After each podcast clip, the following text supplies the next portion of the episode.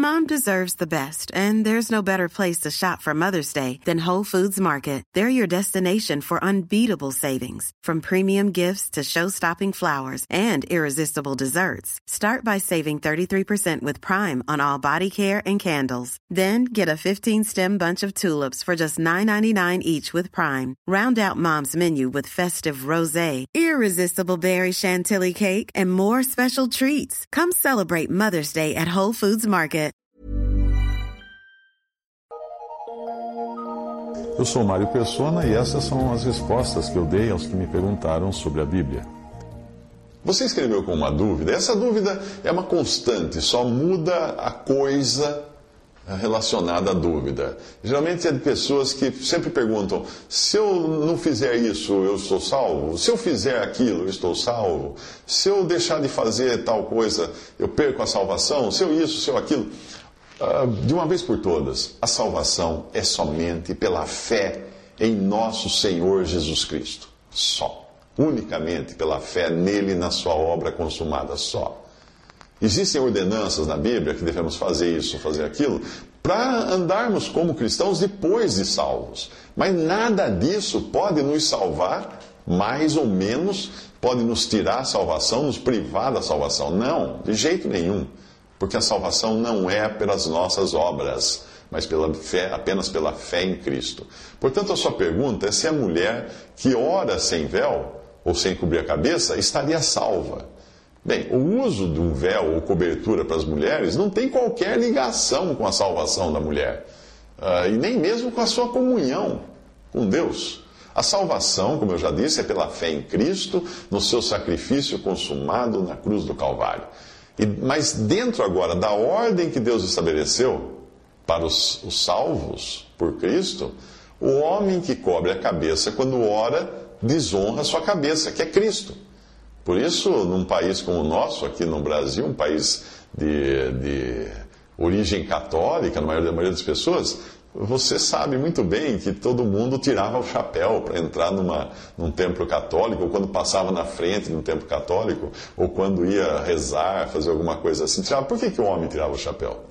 É por causa das passagens. A maioria nem sabe o porquê, né? Porque Deus estabeleceu que o homem que cobre a cabeça, quando ora, desonra a sua cabeça, que é Cristo. Mas a mulher, a mesma passagem mostra que a mulher que não cobre a sua cabeça quando ora, desonra sua cabeça, que é o homem, que é o varão. Leia 1 Coríntios 11, de 3 a 5. Por não trazer sobre a cabeça o sinal de poderio, que os anjos estão observando isso, versículo 10 de 1 Coríntios 11, ah, as mulheres que não cobrem a cabeça quando oram, estão desonrando os varões aos quais elas deveriam estar sujeitas. E elas estão fazendo isso elas deveriam cobrir a cabeça diante das potestades, dos poderes celestiais, porque esses anjos estão aprendendo por meio da igreja.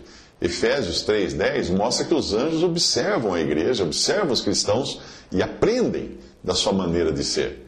Mas é importante lembrar que não é a obediência a preceitos como este que salva uma pessoa. Não unicamente a fé em Cristo e na sua obra. Por favor, não confunda salvação com andar cristão.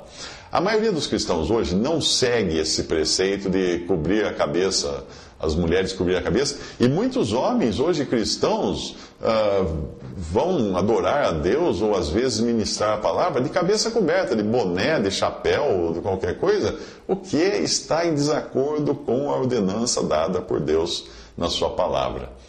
Os que não cobrem, as mulheres que não cobrem a cabeça são ensinadas por alguns líderes religiosos que eh, isso é por questão cultural, que naquela época a cultura de Corinto era outra, tinha as prostitutas que rapavam a cabeça, etc. E tal. O texto bíblico, a palavra de Deus que nós seguimos, não tem nada disso, não tem nada disso escrito, não fala que são questões culturais. E se nós analisarmos o que nos é ordenado nas epístolas dos apóstolos pela ótica da cultura, da época, da situação de cada um ali nas epístolas, isso vai nos levar a pecar em outras questões. Por exemplo, na nossa época é cada vez mais comum nós encontrarmos coisas aceitas, como o sexo fora do casamento, por exemplo. É, culturalmente hoje é normal o namorado dormir com a namorada. Agora eu pergunto biblicamente. Deus condena, claro, Deus condena. O sexo vem dentro do casamento, no matrimônio. Ah, mas porque hoje todo mundo faz, então vamos eliminar da Bíblia essa passagem? Porque é cultural, então, não é? Da mesma forma, hoje é normal, aceito e até legalizado o homossexualismo em muitos países. A Bíblia condena. Agora, culturalmente, está ok hoje. Agora, porque hoje está ah, ah, ok culturalmente, eu devo eliminar isso da Bíblia?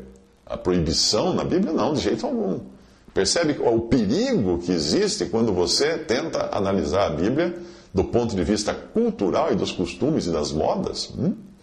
Embora a Bíblia deixe claro ser um pecado o sexo fora do casamento, o homossexualismo, uh, alguns poderiam alegar que na cultura de nossos dias isso é aceito, portanto a proibição estaria ligada à cultura da época em que a Bíblia foi escrita. Hum, veja o tamanho do problema que acontece quando você apela para a cultura da época. Muito bem, em 1 Coríntios 11, ao falar do véu ou cobertura da cabeça, porque na verdade não existe a palavra véu ali, existe a mulher deve ter a cabeça velada, ou seja, coberta. Uh, para quando a mulher ora ou profetiza, e também um outro detalhe: 1 Coríntios 11 não está falando da reunião da igreja, ou da reunião da Assembleia, está falando em, em, em termos gerais, porque na reunião da Assembleia ou igreja a mulher não fala não é, não é permitido que ela fale. 1 Coríntios 14 você vai encontrar isso, porque lá são instruções dadas para a reunião. Agora, fora das reuniões, quando a mulher ora, por exemplo, de forma audível ou não, ela cobre a cabeça, deve cobrir a cabeça. Ou quando ela profetiza, o que é profetizar? Testemunhar de Cristo para uma outra pessoa, ela deve cobrir a cabeça. 1 Coríntios 11, 10. O que está escrito na palavra de Deus? Portanto, a mulher deve ter sobre a cabeça sinal de poderio por causa dos anjos.